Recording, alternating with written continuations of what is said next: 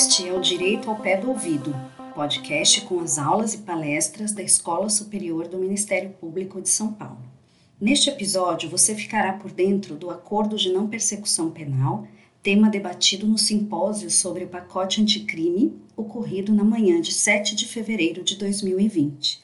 A palestra foi ministrada por Ricardo José Gasques de Almeida Silvares, promotor de justiça do CAL Criminal os debates ficaram a cargo de Fernando Célio de Brito Nogueira, promotor de justiça, e Glauco Mazeto Tavares Moreira, defensor público, assessor criminal da Defensoria Pública Geral de São Paulo. Venha para a aula de hoje.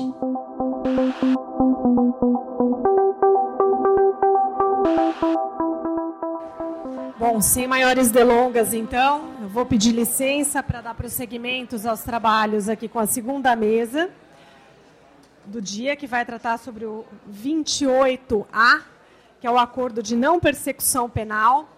Peço também escusas pela ausência do intervalo, mas os temas são todos muito palpitantes e efetivamente acaba gerando maiores discussões e interesse por parte dos colegas. Então já vou chamar aqui à mesa o doutor Ricardo José Gasques de Almeida Silvares, promotor de justiça. Ricardo. E os debatedores Fernando Célio de Brito Nogueira, também promotor de justiça. E Glauco Mazeto Tavares Moreira, defensor público. Nosso expositor, Ricardo José Gasques de Almeida, Silvares, é promotor de justiça, assessor do Centro de Apoio Operacional das Promotorias de Justiça Criminais do Ministério Público de São Paulo, CAL Criminal ele, além disso, é professor de Direito Penal e de Processo Penal na FACAMP e no Centro de Ensino Renato Saraiva, o CERS, mestre e doutorando em Processo Penal pela USP, especialista em Direito Constitucional e Processo Constitucional pelo Centro Universitário, FECAP e Escola de Direito do Brasil, pós-graduado em Direito Penal Econômico e Europeu pela Faculdade de Direito da Universidade de Coimbra e IBCCRIM. Então, Ricardo, está com a palavra. Obrigada. Bom dia a todos. Uh, eu queria agradecer o convite que foi feito pela escola uh, e cumprimentar em especial todos os presentes e em especial o doutor Fernando, doutora Milene, doutor Glauco. E, em razão do tempo, eu quero estender esses cumprimentos a todos que estão assistindo. Hoje eu vou falar sobre o acordo de não persecução penal, essa parte importantíssima da reforma, que foi trazida ao nosso Código de Processo Penal, antes restrito, como todos sabemos, à Resolução 181 do Conselho eh, eh, Nacional do Ministério Público. Eh, este acordo de não persecução penal tem gerado, como, não, como já era de se esperar, bastante ansiedade por parte dos colegas, nos colegas, porque ficam buscando uma forma de aplicar e de atender às exigências legais. A minha exposição aqui vai passar pelas exigências legais. Eu quero fazer uma exposição geral aqui do, do que é o acordo e algumas considerações específicas. Não vai ser possível esgotar totalmente é, o tema. A gente pede desculpas de, desde já. Vamos lembrar só uma coisa. Uh, esse acordo não surge do nada. Existem. Essa é uma regra internacional adotada pela ONU, as regras de Tóquio. Uma delas, ela clama por soluções que não envolvam ah, oferecimento de ação penal não envolvam a jurisdicionalização eh, do problema penal, em alguns casos, sempre que possível. Foi com base nisso, inclusive, que houve a adoção pelo Conselho Nacional do Ministério Público do acordo de não persecução penal, que gerou muita polêmica por ter sido introduzido por meio de uma resolução e não por meio de lei. De qualquer maneira, esse problema hoje está é, superado. Outro problema que surgiu era relativo ao, ao princípio da obrigatoriedade. Muito embora a nossa Constituição Federal não traga o princípio da obrigatoriedade, ele traz o princípio, ele traz o monopólio da ação penal pública, mas ele não fala do princípio da obrigatoriedade, é, vem sendo repetido quase como se fosse uma, um princípio constitucional quando não é. Ao contrário de outras eh, de outros países, notadamente a Itália, em que, que tem na ação penal pública, eh, na obrigatoriedade da ação penal, uma regra constitucional, nós não temos. Nós discutíamos muito isso na época da resolução, mas hoje entendo superada, superado esse problema por força da autorização legal que o Ministério Público tem para deixar de oferecer a denúncia e, no lugar disso, propor o acordo de não persecução penal. Não é novidade esse proceder, desde 95 nós temos algo semelhante com a transação penal e até posteriormente ao oferecimento da denúncia com a suspensão condicional do processo. Aliás, diga-se passagem, o modelo escolhido pelo projeto para o acordo de não persecução penal, ele é, se parece muito, em alguns pontos, com a transação é, penal, sobretudo quando pensamos na, no resultado final. E ele se distancia, nesse ponto, da resolução do Conselho Nacional do Ministério Público. Não há outros problemas que surgiram, que podem surgir, diz respeito à ação penal privada subsidiária. Vejam, qual que é o problema aqui? Tradicionalmente, nós temos a possibilidade de a vítima ou ofendido eh, ou o seu representante legal, os seus sucessores, propor a ação penal privada subsidiária toda vez que o Ministério Público permanecer inerte, isto é, quando o Ministério Público não oferece a denúncia, decorrido o prazo legal para isso, ele não, ele não uh, requer ou hoje ordena o arquivamento, ou não pede diligências, não determina diligências externas. Com base nisso, é possível a ação penal privada subsidiária. O que pode surgir a dúvida é, com base na lei, eh, no artigo 28A, se o Ministério Público optar pelo acordo e não pelo oferecimento da denúncia, se isso vai ensejar espaço para a ação penal privada subsidiária. Pensamos que não. É, é, é, verdade que o prazo para formalização do acordo pode ultrapassar, e pode ultrapassar em muito, os 15 dias normalmente disponíveis para oferecimento da denúncia em caso de réu solto, de, de investigado solto. No entanto, o Ministério Público não estará inerte, pelo contrário, ele estará é, é, exercendo um da, uma das possibilidades abertas pelo Código de Processo Penal. Então, é, a, é, a doutrina terá que se readequar a essa realidade e, ao lado das hipóteses de arquivamento e diligências, terá que incluir aí o acordo de não persecução penal como uma das formas que retira a inércia da conduta ministerial. Agora, eu gostaria de entrar na parte e fazer algumas considerações a respeito do acordo. Antes disso, qual que é a ideia aqui do acordo de não persecução penal? era evitar, e a ideia era e é a de evitar o oferecimento de denúncia. Então, o Ministério Público, ao invés de oferecer a denúncia em certos tipos de crimes, o Ministério Público ele faz um acordo. Na resolução 181, ele faria um acordo com o investigado, o investigado cumpriria algumas condições e, uma vez cumpridas essas condições, o Ministério Público arquivaria o inquérito policial. Ou, na época, iria pedir o arquivamento do inquérito policial. Agora, com esta lei, há uma mudança. O Ministério Público, agora, ele celebra o acordo e depois, quando ele é executado perante o Judiciário, ao final, se cumprido, haverá extinção da punibilidade. Então, essas são as diferenças básicas, mas a estrutura, a ideia em si do acordo de não persecução é essa: deixar de oferecer a denúncia, propor um acordo e, uh, com isso, uh, evitar o caminho da judicialização do processo. Os pressupostos por acordo, não vou discutir um por um, evidentemente, mas é a, o primeiro pressuposto é a existência de um procedimento investigatório, que pode ser um inquérito policial ou pode ser um procedimento investigatório criminal do próprio Ministério Público. Nos dois casos, é possível o oferecimento da proposta de acordo. Um outro dado importante, uma, um outro pressuposto importante é não ser o caso de arquivamento dos autos, ou seja, tem que haver um, uma, tem que haver justa causa, um, um, um lastro probatório mínimo para o oferecimento da denúncia. Portanto, isso é muito importante. Não é possível sair pedindo, é, é, propondo acordo em, to, em todo o caso, mas sim somente naqueles em que haverá denúncia. Se for um caso de é, princípio da aplicação do princípio da insignificância, por exemplo, o caminho é o arquivamento do caso e não a proposta de acordo. Se for o caso de falta de justa causa, não há indícios suficientes de autoria, por exemplo, é arquivamento e não a celebração do acordo. Então, isso tem que ficar bem presente. Já é assim na Lei 9.099 no que tange à transação penal. Portanto, não constitui também aqui qualquer novidade. O que é novidade é esse pressuposto, a escolha do legislador quanto à categoria é, de crimes. No caso aqui, optou-se por aqueles crimes cuja pena mínima é, seja inferior a quatro anos e desde que o crime não seja cometido com violência ou grave ameaça. É, Diga-se de passagem que o projeto Moro, da forma como ele veio originalmente, tinha um outro critério.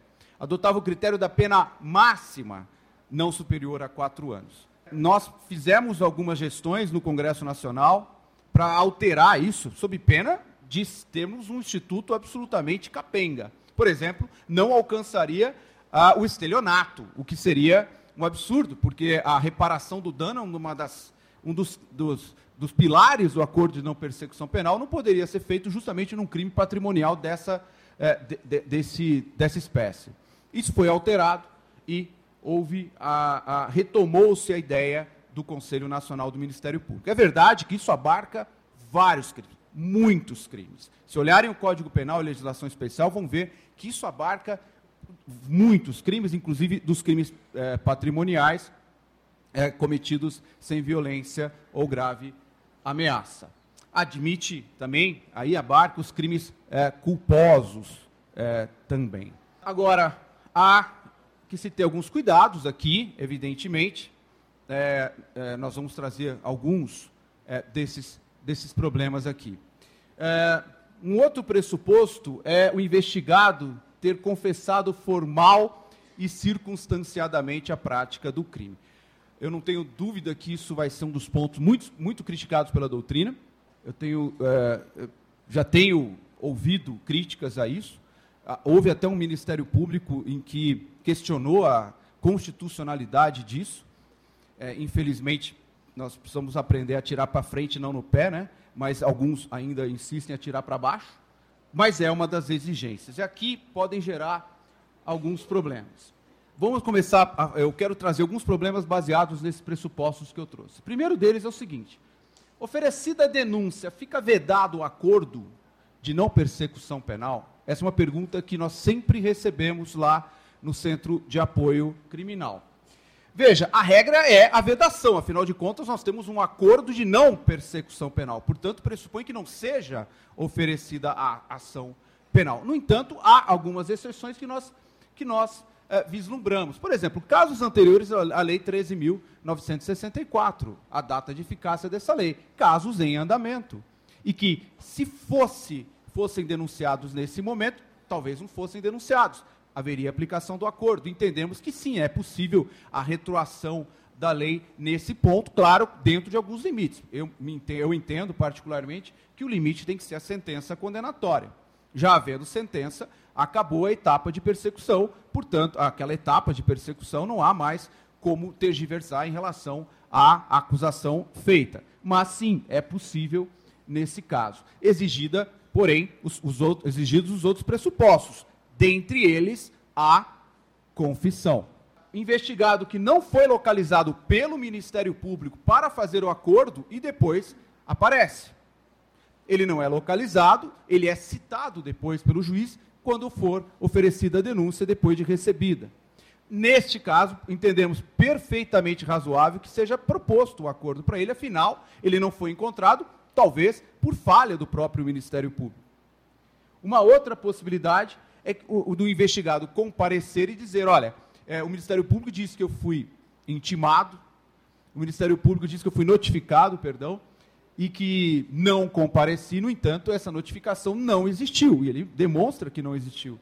Isso é possível, tendo em vista a flexibilidade que nós temos para fazer essas notificações, que não se resume só a uma notificação pessoal, formal, por meio de ofício, por meio de um convite ou de uma, de uma notificação no papel nós podemos fazer por meio eletrônico, nós podemos fazer até mesmo por, por é, aplicativos de celular. Nós estamos é, é, recomendando aos colegas que possam usar isso.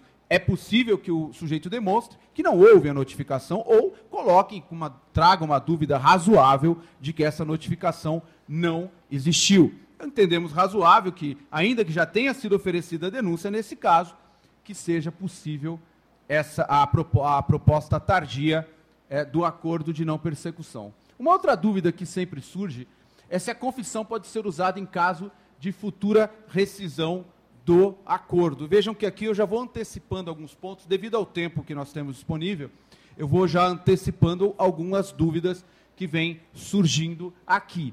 Sim, a resposta nossa é essa. Sim, a confissão permanece nos autos.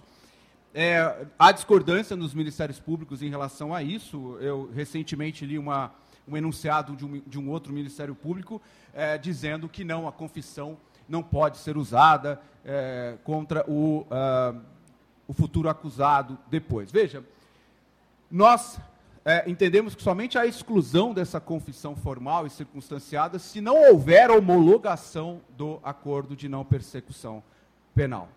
E nós nos baseamos nesse entendimento no seguinte: primeiro argumento, a confissão extrajudicial colhida pela polícia, ela pode ser valorada pelo juiz na sentença, ao contrário do que se acredita, desde que respeitados os limites do artigo 155 caput do Código de Processo Penal. Lembra? Aqui está o texto. O juiz formará sua convicção pela livre. O, o que importa é ali no meio. Uh, não podendo fundar sua, fundamentar sua decisão exclusivamente nos elementos informativos colhidos na investigação, ressalvados aquelas, aquele trio né, das provas cautelares antecipadas ou não repetíveis. Portanto, o juiz ele não pode usar a confissão extrajudicial para fundamentar a sentença condenatória, mas pode usá-la ao lado de outros elementos colhidos sob o contraditório para, sim, valorar a sentença condenatória. Uh, e, portanto, eu pergunto, por que que nós poderíamos admitir que a confissão policial seja de alguma forma, ainda que com um peso infinitamente menor, ela possa ser valorada pelo juiz e a confissão colhida por membro do Ministério Público na presença do advogado do sujeito não possa. Eu não consigo entender essa diferença. E o segundo ponto, o segundo argumento, é que o parágrafo terceiro do artigo 3C, hoje suspenso por liminar do Supremo Tribunal Federal, ele não diz, vou repetir, ele não diz que os autos da investigação ficarão acautelados no cartório. E quando eu afirmo que ele não diz, aqui está o texto para que se comprove isso. Os autos que compõem as matérias de competência do juiz de garantias ficarão acautelados na secretaria desse juízo. Os autos de competência do juiz às garantias são aqueles que se referem ao momento em que o juiz irá proferir decisões a respeito de medidas cautelares, por exemplo, mas não da investigação inteira, até porque haverá investigações que tramitarão entre Ministério Público e Polícia e o único momento em que passará pelo juiz das garantias será ao final. E somente ao final, no momento do recebimento da denúncia. E, portanto, eu não consigo entender como pode ser lido neste artigo. Eu respeito os entendimentos em contrário, evidentemente, mas não enxergo nesse artigo como já se está dizendo como favas contadas. Como favas contadas.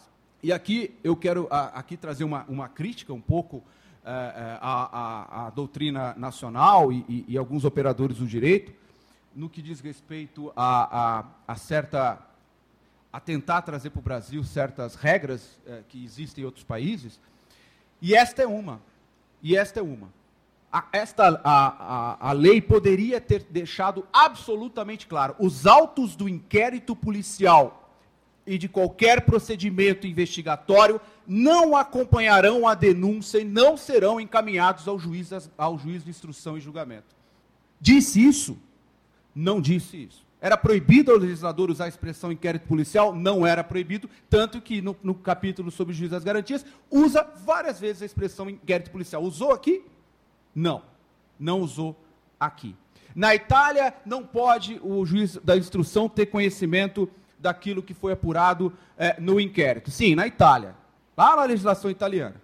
A Constituição italiana, no artigo 111, ela fala do contraditório em minúcias e diz: olha, a lei vai regulamentar é, essa questão, inclusive aqueles fatos, aqueles casos em que poderá ser usada a prova que, que foi produzida durante a investigação. Veja, a própria Constituição italiana diz: olha, não vai poder, hein?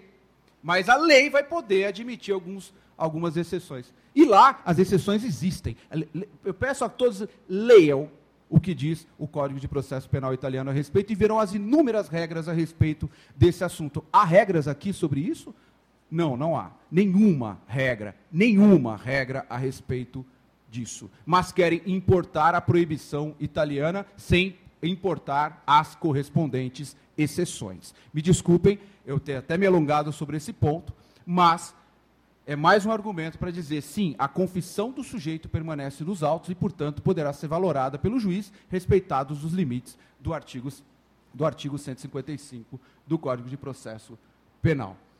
A confissão ela deve ser colhida em interrogatório pelo promotor de justiça, eu chamo de interrogatório, declarações, como quiserem é, chamar, preferencialmente Sim, é, a, a, ideia da lei é essa. A ideia da lei é que ele seja chamado, ele seja ouvido, é, seja proposto o acordo, seja acolhido, acolhida a confissão formal e circunstanciada dele, para que então é, seja levado, é, seja formalizado o acordo e levado à homologação. É, nós entendemos, porém, que, que é, é perfeitamente possível a autoconfissão, ou seja, quando o sujeito já traz a confissão desde que detalhada desde que circunstanciada e relativa aos fatos é, colhidos, é, é, apontados, é, que serão objeto de, de acordo. A confissão na polícia ela pode ser aceita? Veja, é uma questão prática que nós, nos nós, nós enfrentamos nos dias atuais. O sujeito recebe lá, o colega recebe um, uma, um inquérito policial hoje é, ele vai propor o acordo ou não. Veja, ele pode olhar o, o, o, inquérito anterior, a confissão na polícia, não, o sujeito nega peremptoriamente a prática do crime. Ele nega a prática do crime, o colega pode simplesmente aí oferecer a denúncia e não propor o acordo. Mas, mas, ele pode sim chamar o sujeito, tentar convencê-lo a aceitar o acordo e a confessar a prática do delito, evidentemente, desde que ele perceba que o sujeito não está confessando apenas para fazer o acordo, uh, enfim, que esse é um dos problemas, um dos dilemas do, do, da justiça negociada. Uh, posterior, a, a confissão policial posterior pode ser levada em consideração? Sim, pode como, como pressuposto para o acordo, sim, desde que essa confissão seja circunstanciada e desde que essa confissão tenha sido acompanhada de advogado. E a razão é simples: não se faz acordo de não persecução sem que o sujeito esteja acompanhado, tenha a orientação devida de um defensor público ou de um advogado. E por isso, isso inclui também o ato da confissão. Para os casos anteriores ou posteriores, a ausência de confissão na polícia impede o acordo? Não, não impede o acordo, porque o promotor pode chamar o sujeito e propor o acordo uh, para deflagrar uh, esse procedimento de uh, justiça negociada e pode muito bem colher a confissão dele. Não é cabível acordo em alguns casos, eu não vou aqui me alongar, o meu tempo está se esgotando, mas alguns casos não podem ser eu quero só chamar a atenção aqui para alguns pontos. Não há proibição legal, notem, essas são as vedações legais. Não há vedação legal para crimes hediondos, salvo se forem cometidos com violência ou grave ameaça. Na resolução 81 havia. Aqui na, no Código de Processo Penal não há. Isso não quer dizer que faremos, que faremos com crimes hediondos. A meu ver, não deve ser feito. Ah, o tratamento constitucional e legal dessas espécies de crimes me parecem absolutamente incompatíveis com o acordo de não persecução penal. Além do que, nós podemos, apesar de não haver vedação, nós podemos alegar, isso está no caput do 28A, a insuficiência do acordo para a prevenção e reprovação dos delitos. Aliás, isso pode ser usado para outros crimes também, não só os hediondos. Colegas já usaram, por exemplo, no caso do artigo 241b do Estatuto da Criança e do Adolescente. Uh, condições para o acordo, elas são cumulativas ou alternativas, não é? Eu acho que houve um erro ali de revisão ali na hora da lei, ficou cumulativas e alternativas. Eles devem estar aplicando um direito quântico, que pode ser duas coisas ao mesmo tempo, é, ocupar o mesmo espaço. Ah, mas aqui não, no, no nosso mundo real é cumulativa ou alternativa. O que nós estamos recomendando aqui sobre esse ponto é, é, o seguinte: em caso de proposta dessas condições, enfim, e houver recusa do investigado, o acordo não, não é celebrado e não poderá celebrado poderá, e não poderá ser celebrado posteriormente. Né? Houve recusa, ponto, não tem acordo nem depois. Não adianta se arrepender posteriormente e deve ser lavrado um termo específico, um termo de recusa para documentar é, esse ato. Recusa do MP. No caso de recusa do Ministério Público em propor o acordo, isso deve ser fundamentado, caso haja uma provocação, de qualquer maneira, sempre que houver é, os crimes alvo né, do, do, do acordo de persecução, o Ministério Público deixar de propor e oferecer denúncia, ele tem que fundamentar por que, que está deixando de propor o acordo. E aí, o investigado ele pode, veja, o parágrafo 14 do artigo 28A permite que ele é, re, requeira a remessa dos autos ao órgão superior na forma do artigo 28 do Código de Processo Penal. E aqui é um problema. No grupo de trabalho que, que foi criado para analisar e que geraram, esse grupo de trabalho gerou os enunciados, nós chegamos à seguinte conclusão.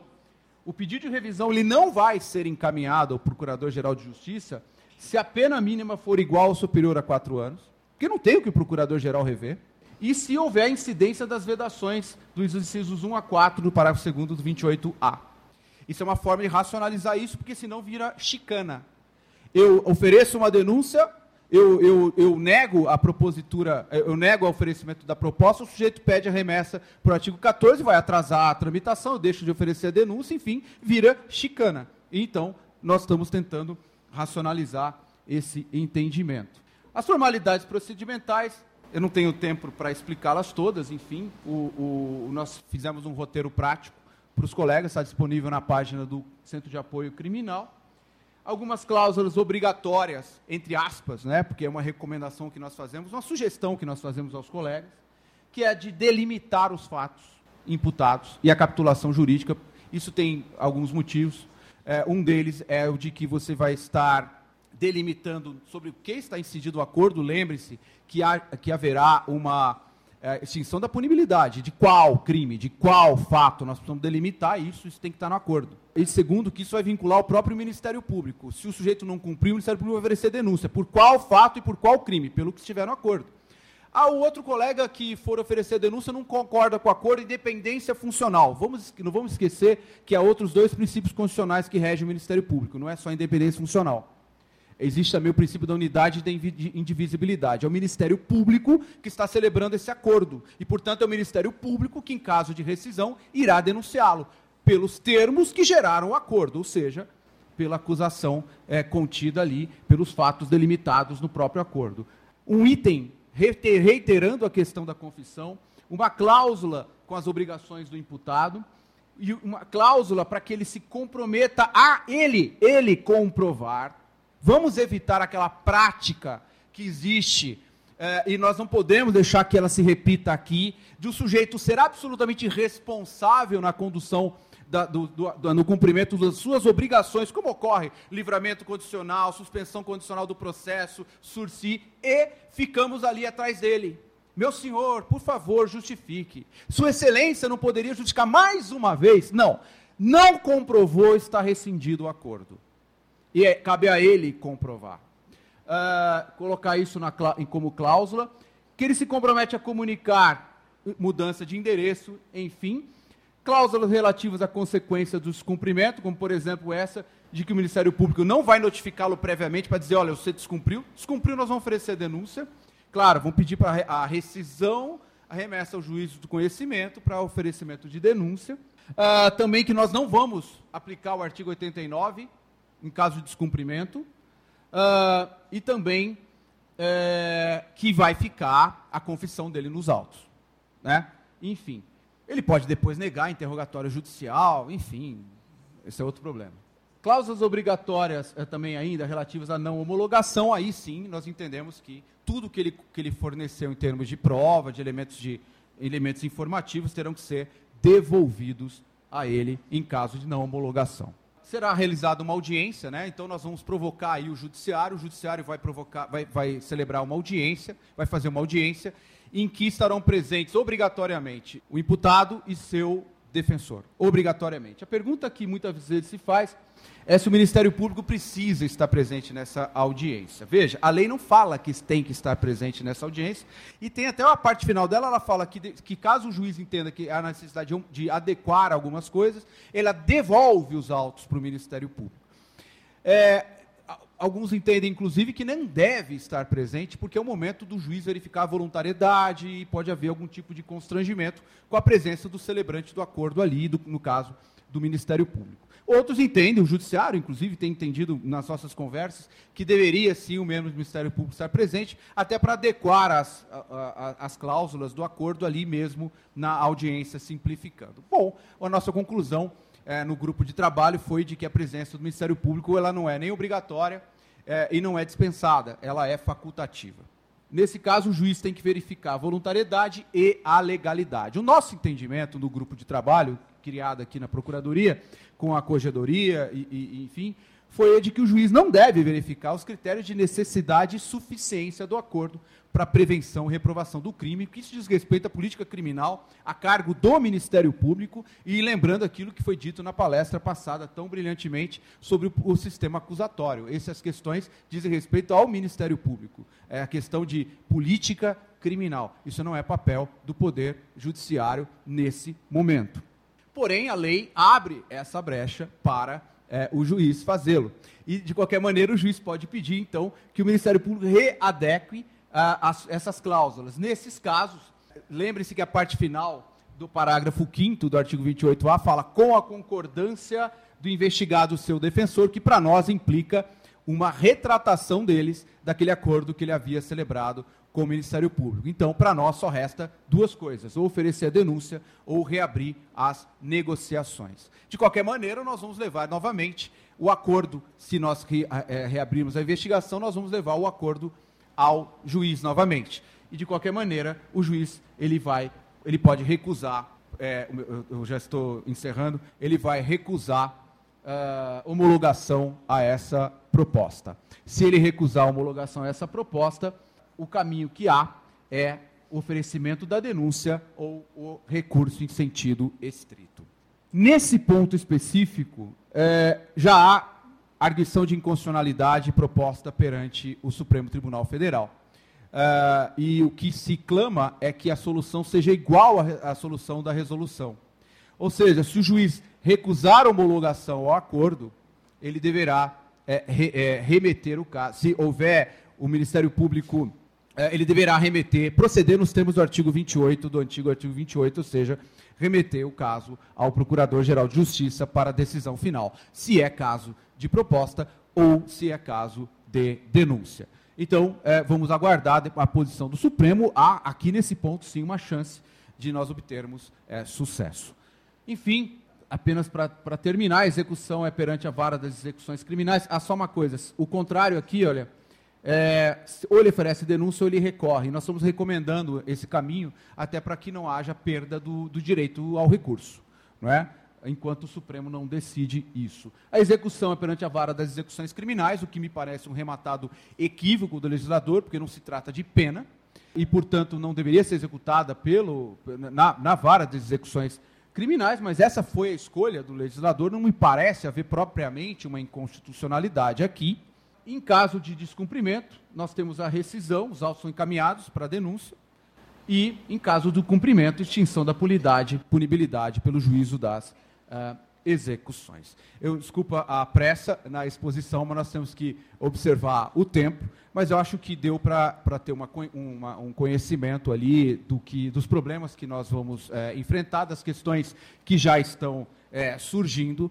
E, e, nós temos que, nesse momento, que eu, a palavra final que eu deixo aqui, nós temos que, aqui no Ministério Público, sermos firmes na aplicação dessa do acordo de não persecução penal. O acordo de não persecução penal é algo que o legislador nos deu como atribuição importantíssima.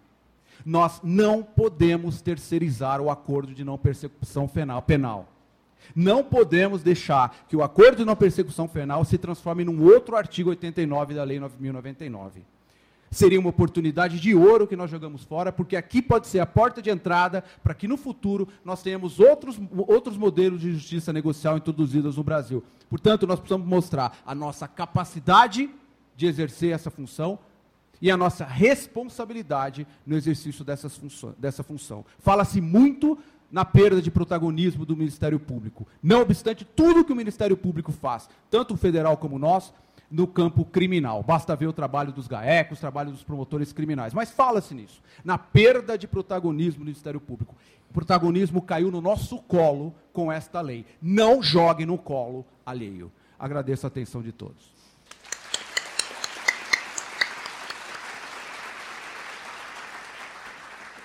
Ricardo, muito obrigada pela sua exposição. Desculpe o controle do tempo.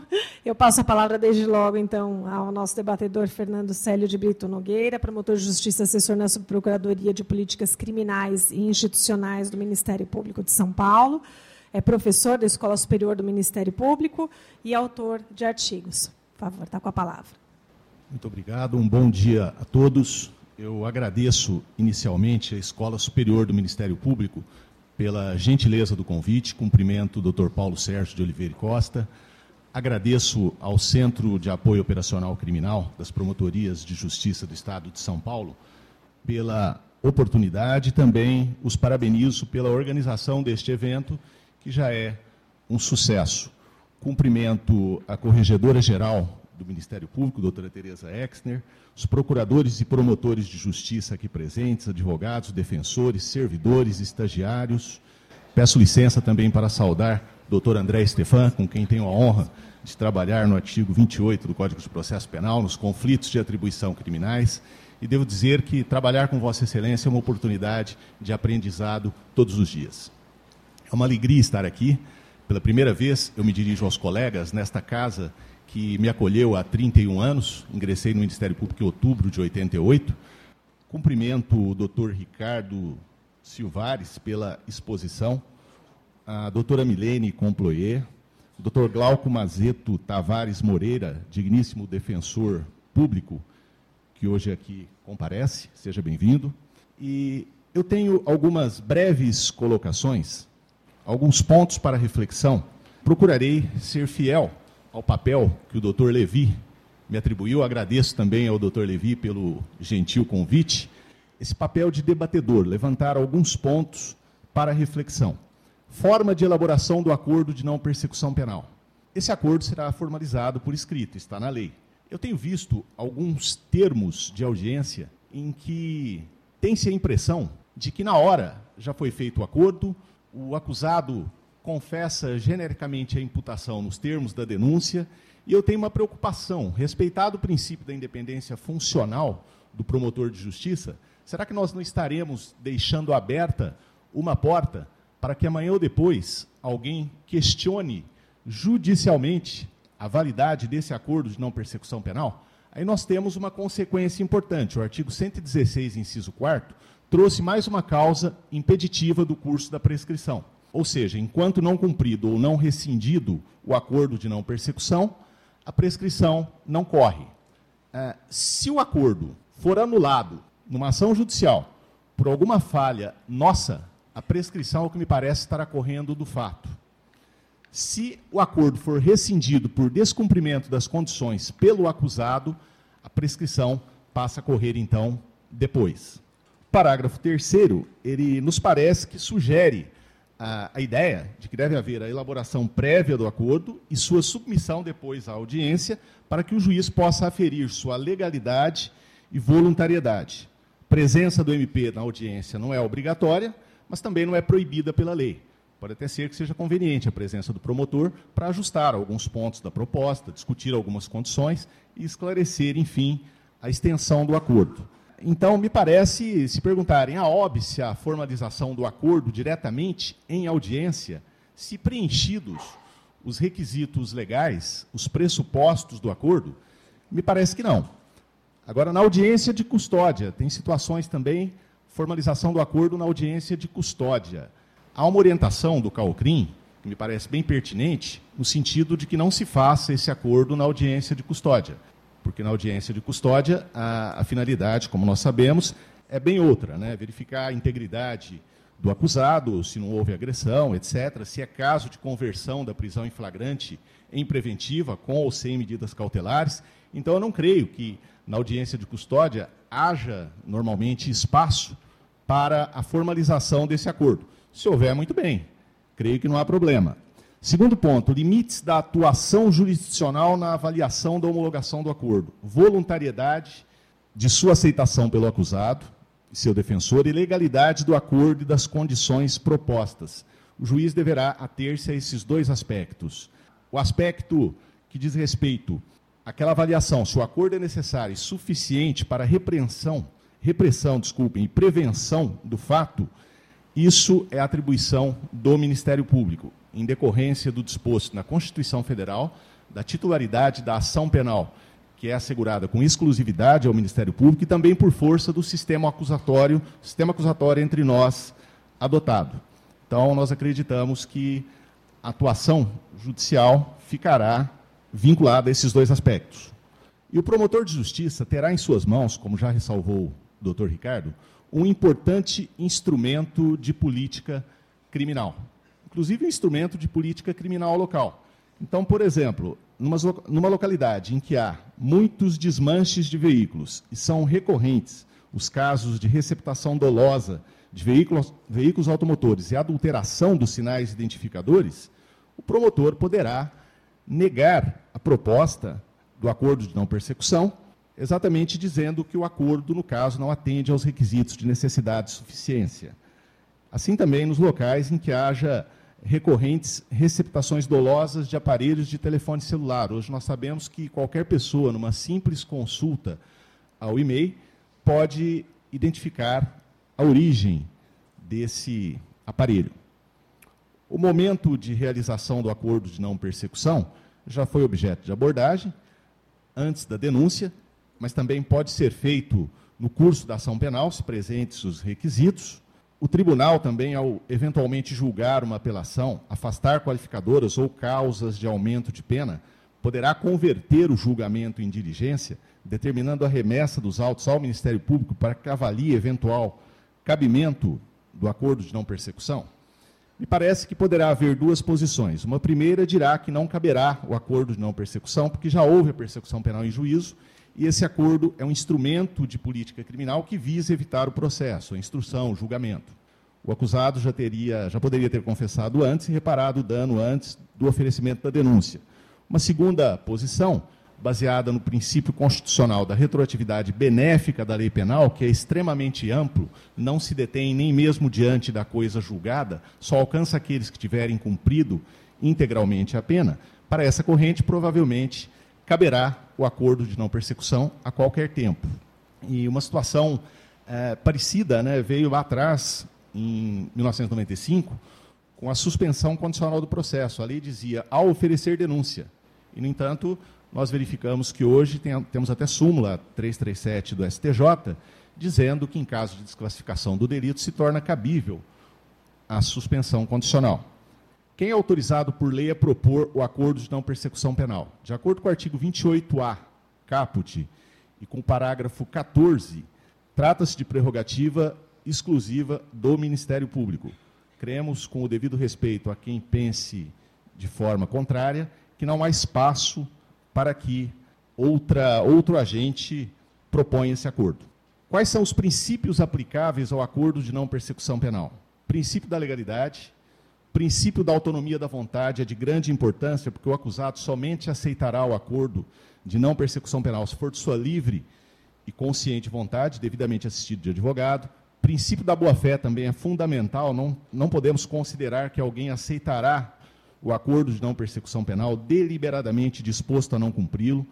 Princípio da eficiência, importantíssimo, o acordo de não persecução poderá permitir uma rápida resposta à vítima, à sociedade, ao acusado, e contribuirá ainda para efetivar a garantia constitucional da razoável duração do processo.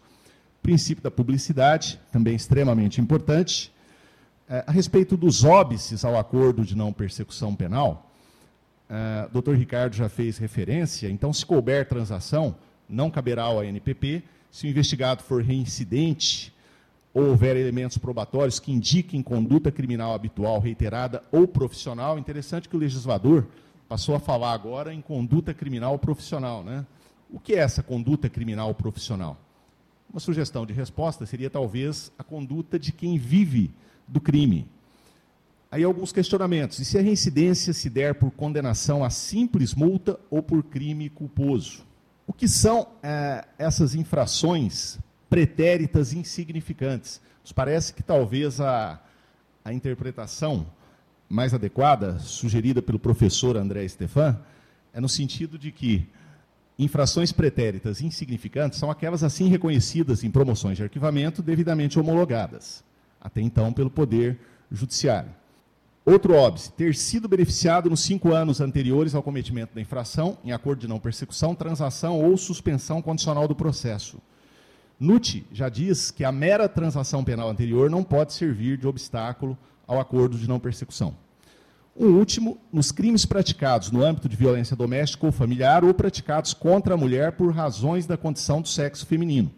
Então, nós observamos que não caberá o acordo de não persecução nos crimes cometidos com violência doméstica ou familiar, independentemente do gênero ou sexo da vítima, e nos praticados com violência contra a mulher por razões da condição do sexo feminino, nem no ambiente doméstico ou familiar e nem fora dele caberá o ANPP. Um último ponto, já vou me aproximando aqui da conclusão, a revisão da recusa de proposta do acordo de não persecução penal. A lei não disse expressamente que o juiz encaminhará os autos à instância revisora, ao procurador-geral, caso o Ministério Público se negue. Porém, previu que o investigado poderá requerer a remessa dos autos a órgão superior na forma do artigo 28 deste Código. Logo, se o investigado poderá requerê-lo, é evidente que o juiz também poderá encaminhar a negativa para essa revisão. Limites a esse pedido de revisão, a lei não trouxe. Então fica a impressão de que, em qualquer situação, o acusado poderia provocar a revisão dessa negativa. O que nos parece é que, naqueles casos em que a pena seja igual ou superior a quatro anos, e havendo algum dos óbices há pouco mencionados, a hipótese será de não segmento do acordo. Eu fiz parte do grupo de trabalho que elaborou os enunciados com a douta Corregedoria Geral, e um desses enunciados é nesse sentido, negar seguimento ao pedido de revisão nessas hipóteses. Agradeço a todos pela atenção, pela oportunidade. Muito obrigado.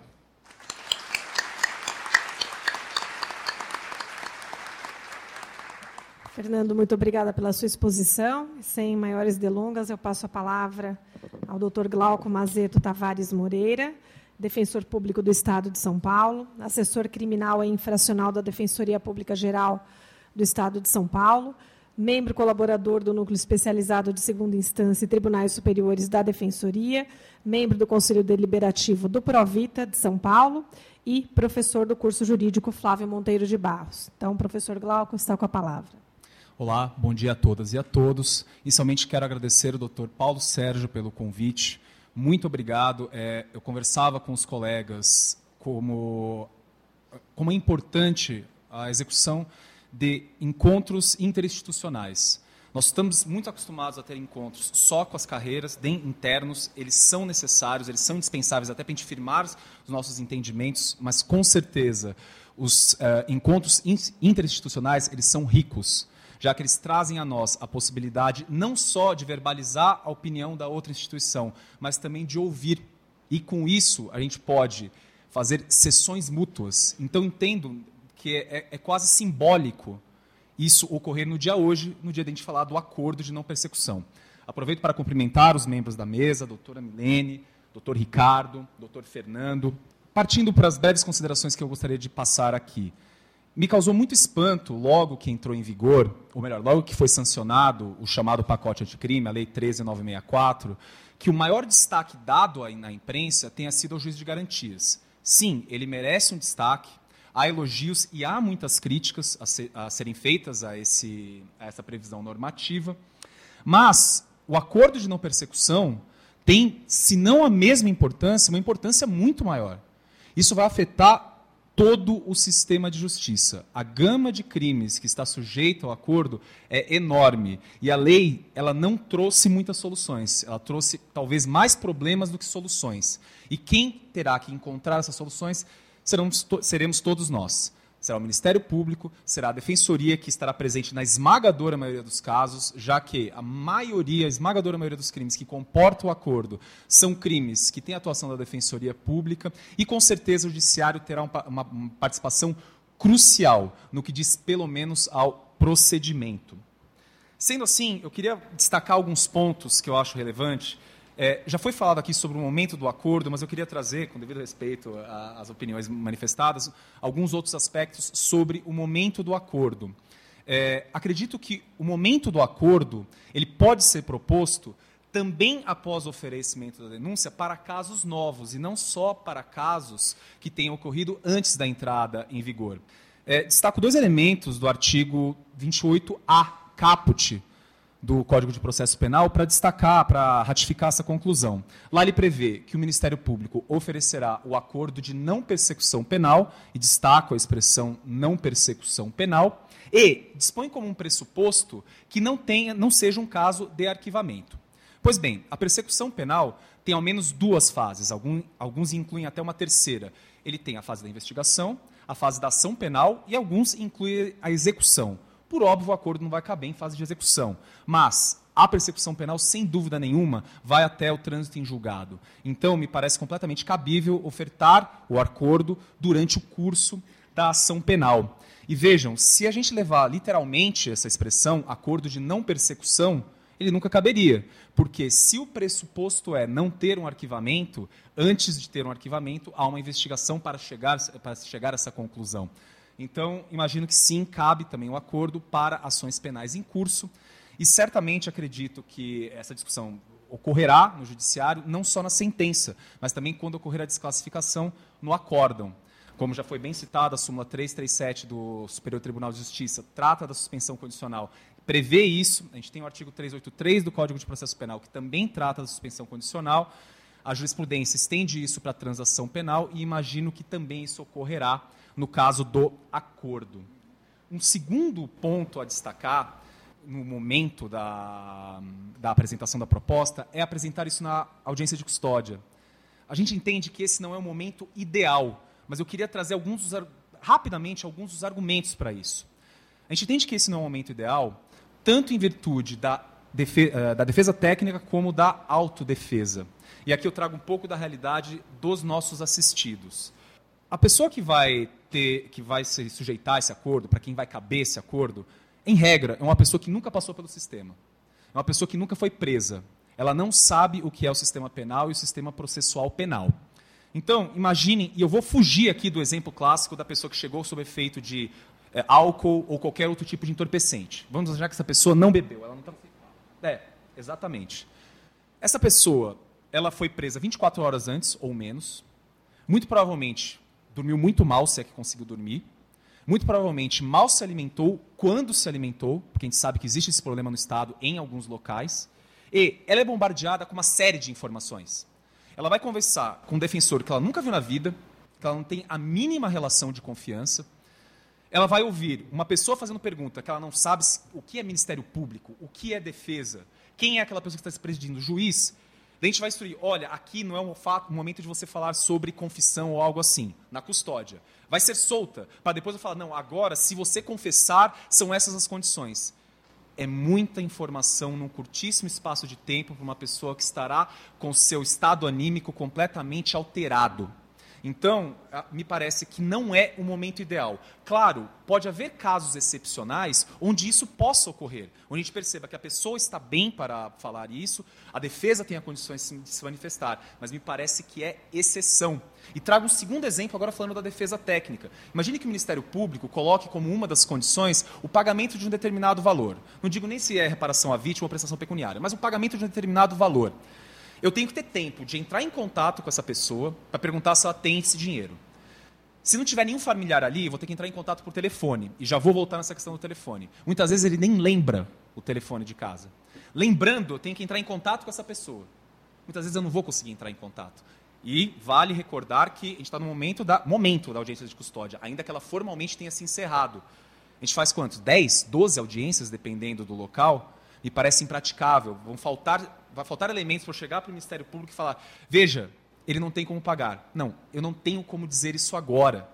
Então, por isso que a gente entende que é excepcional, é, não é o momento adequado para a realização desse acordo e formalização da proposta.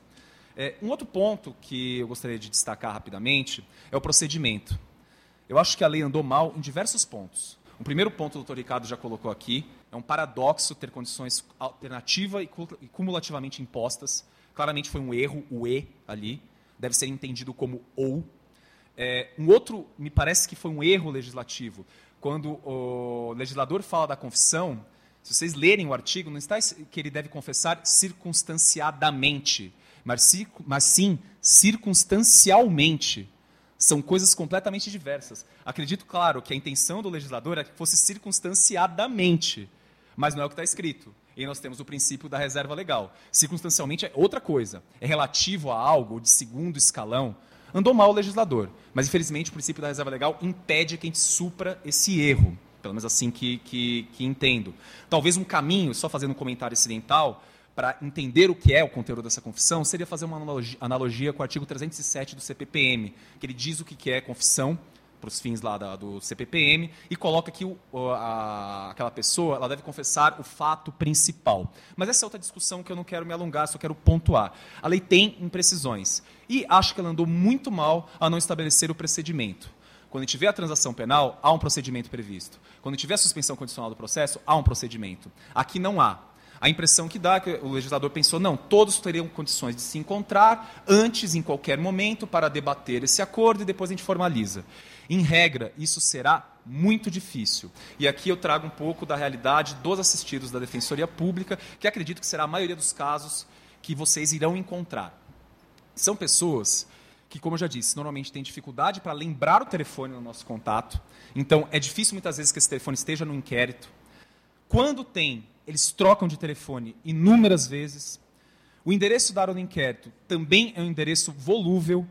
Eles trocam de endereço muito, seja por sua condição financeira, seja porque eles têm várias relações familiares. Então a pessoa, uma hora está morando com o tio, outra hora está morando com a mãe, outra hora está morando com a avó. Isso porque eu nem estou falando dos casos de morador de rua, que são muitos casos que a gente vai pegar também, já que o furto está aí nesse, nesse bolo. É, então, me parece muito difícil encontrar essa pessoa. E quem atua, todos nós atuamos, nós sabemos, é difícil encontrar o réu solto. A citação do réu solto é algo complicado nesse tipo de cenário. E essa dificuldade não foi pensada pelo legislador. Para o Ministério Público encontrar essa pessoa, esse indiciado, para o qual cabe o acordo no entendimento do órgão do Ministério Público, será muito difícil. Não vou nem entrar aqui na questão da intimação pessoal. Entendo que no processo penal a intimação deve ser pessoal, mas essa é uma outra discussão. Vamos admitir, intimação por AR, carta com AR, intimação por e-mail, intimação por telefone, como ou WhatsApp, como eu disse para vocês, telefones volúveis quando tem. Endereços mudam muito. Nossos réus são réus desconfiados. Vai chegar uma carta do Ministério Público para ele, ele vai entender que ele está preso às vezes. Há muito desse problema do, da compreensão da pessoa. E é isso que é uma coisa que a gente gosta muito de falar na defensoria, da necessidade da orientação. Não basta estar escrito, você precisa explicar e explicar numa linguagem muito acessível. Então, é, me parece que a comunicação por esses meios vai ser uma comunicação que muitas vezes será frustrada, seja por ele não ser encontrado, vai ser muito difícil encontrá-lo, seja porque vai ser difícil dele compreender aquilo. Então, vislumbro pelo menos dois meios, dois procedimentos a serem adotados que talvez supram esses problemas que certamente é, encontraremos. Um deles seria, por exemplo, atuarmos como se, uh, em forma de plantão. O Ministério Público tenta enviar essa proposta, já envia a proposta por escrito no endereço que ele tem acesso, mar marcando um dia específico para essa pessoa comparecer e aí eu, eu, sugiro que seria o fórum, por ser um local neutro. Nesse momento, as partes se encontrarão, nesse dia específico, Ministério Público, advogado, se ele estiver contratado, não sendo assim a Defensoria Pública, debate-se o acordo e naquele mesmo momento, naquele mesmo momento, mas em uma etapa distinta, é homologado o acordo. esse é um caminho. Acredito que não vai ser um caminho de muito sucesso, porque dependerá do encontro pelo Ministério Público dessa pessoa. Um segundo caminho, que eu não entendo estar vedado pela lei, acho que inclusive é cabível, já que estamos diante Uh, entendo o Ministério Público, até acredito que a jurisprudência vai caminhar nesse sentido, que a natureza jurídica desse instituto é de um poder-dever, mas independentemente disso, que é assim, já que é assim que o STJ e o STF entendem para a suspensão condicional do processo, mas é, se trata de uma norma de ordem pública. Se é uma norma de ordem pública, não vejo como o judiciário não vai participar, pelo menos na estrutura. Então, um segundo caminho que entendo viável, e acho que aí sim teríamos uma grande chance de sucesso, seria o Ministério Público formalizar essa proposta, indicar o que ele entende como necessário para a proposta, entendendo presentes os requisitos. O que ele quer na proposta, falta a confissão, pede ao judiciário para que notifique ou intime essa pessoa para comparecer ao fórum em uma data específica. Nessa data, haverá dois momentos. É um momento onde haverá o encontro entre as partes que negociarão esse acordo, celebrarão esse acordo, se o caso. No segundo momento, o judiciário é, homologa isso. Entendo que esse segundo modelo é o melhor porque ele atende, primeiro, a economia processual, segundo, a duração razoável da persecução penal. Isso vai ser muito mais rápido, muito mais efetivo. Princípio da eficiência. Claro que haverá críticas, como, por exemplo, o judiciário vai intimar para algo que não vai ocorrer o acordo. Primeiro, que estamos diante de uma norma de ordem pública de aplicação, então não acredito que esse argumento se sustente, mas ainda que assim não seja, esse, essa intimação pode não ser perdida. Pode haver casos onde o Ministério Público, estando maduro, não sendo o caso de acordo, pode oferecer denúncia naquele ato. E aquela pessoa já pode sair, se o judiciário tiver condições de receber a denúncia naquele ato, aquela pessoa já pode sair citada. Então, é um ato que não estaria perdido. Acredito que esse segundo modelo é um modelo que traria muito mais eficácia ao que o legislador é, deseja, que é que ocorra o acordo para essas condutas que têm uma relevância menor. Justamente isso é o que embasa o, a existência do acordo e é o que embasou a, a edição inicialmente da resolução 181. É, um outro ponto que eu gostaria de destacar diz respeito às condições, e uma delas, que é a prestação de serviços à comunidade. Me, me parece que essa condição é uma condição que a gente vai encontrar muitos problemas para a execução do acordo. E quando eu digo muitos problemas, alguns justos e alguns injustos. E volto de novo não só ao perfil do assistido da Defensoria Pública, que vai ser a maioria dos casos, mas também ao sistema burocrático que enfrentamos para a execução dessas medidas. Quem atua em execução talvez tenha uma noção mais clara do que eu vou dizer agora. Quem já fez algum uh, acordo de homologação até agora deve ter visto que, pelo menos até semana passada, no ESAGE, não havia como enviar isso para execução. Eu não tinha como cadastrar isso na execução e, e ainda não tem. Acabei de saber pelo Ricardo que não tem. Ok, vamos imaginar que tenha. Esse é um, esse é um entrave burocrático. Vamos imaginar que isso vai ser solucionado, e vai ser mesmo. Tenho que fazer um parênteses para trazer uma, um exemplo análogo que vai servir ao que eu vou dizer aqui. Outro dia eu peguei um caso, um rapaz que estava preso há mais de seis meses sem oferecimento da denúncia. Ao avaliar os autos, Estava escrito mensagem, vista ao Ministério Público. Mas o que ocorreu? O escrevente não encaminhou para o portal, então não tinha certidão. Por isso que, por óbvio, o Ministério Público não ofereceu a denúncia. Isso já acontece com a Defensoria também. Às vezes abrem, às, vezes, a vista para a gente apresentar a resposta à acusação. Está lá no sistema que abriu, abriu vista, só que não foi para o portal, porque o escrevente deu um comando errado. Com certeza isso vai acontecer na questão do, da homologação do acordo no envio para execução. Sei que a lei fala que é, se vai ficar para MP, se vai ficar para a magistratura, pouco importa. Erros ocorrerão. Daí eu digo a vocês: enquanto não vai para execução, eu tenho aquele assistido que é ultra mega diligente e vem toda hora atualizar o endereço. Enquanto não estiver na execução, esse endereço vai ser atualizado no processo de conhecimento. Será que essa atualização vai ser encaminhada para a execução? Será que todos os autos irão? Essa é uma pergunta. Segunda pergunta: se ele não procurar a defensoria e for direto no cartório informar o endereço atualizado, essa informação chegará?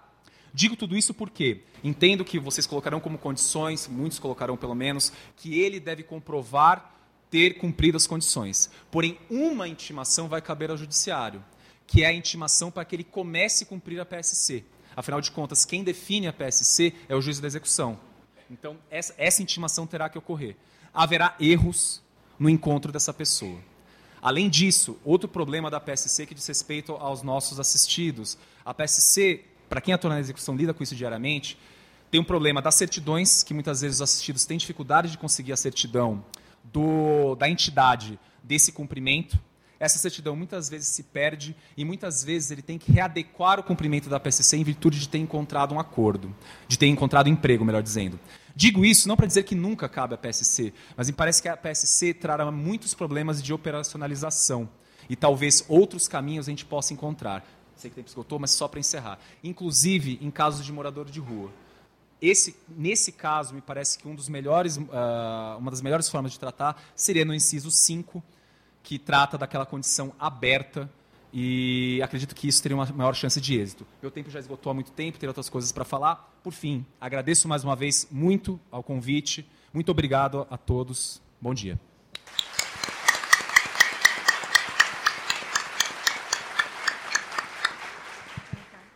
Ricardo Alô. pediu alguns segundos para esclarecimento tá. de uma questão. É bem rápido mesmo, antes que, que atrapalhe a próxima palestra. Só sobre a custódia. É, nós não fechamos a porta para a realização na custódia. Né? Nós estamos conversando, inclusive, sobre isso. Nós entendemos que a, o acordo não foi feito para a custódia, mas ele pode ser feito na custódia. Ele pode ser feito se, se tiver tudo certo, se todos concordarem.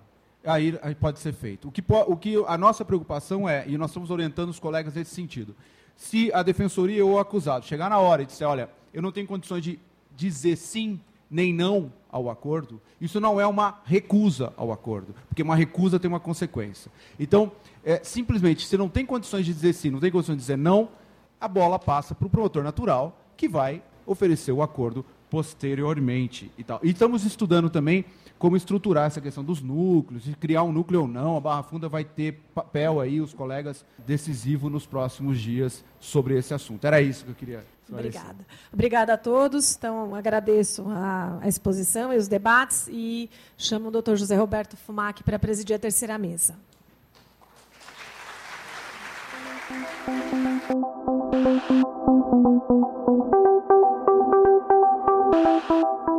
Este foi o Direito ao Pé do Ouvido. Siga o nosso canal e amplie o seu conhecimento com a Escola Superior do Ministério Público de São Paulo.